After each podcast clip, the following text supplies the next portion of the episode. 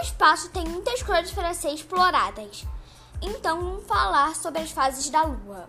A Lua tem quatro fases: a Lua nova, a Lua crescente, a Lua minguante e a Lua cheia. Para a Lua passar pelas quatro fases leva 28 dias.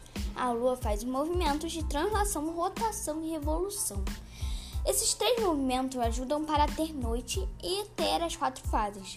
Para saber se a lua nova é quando a lua não aparece no céu.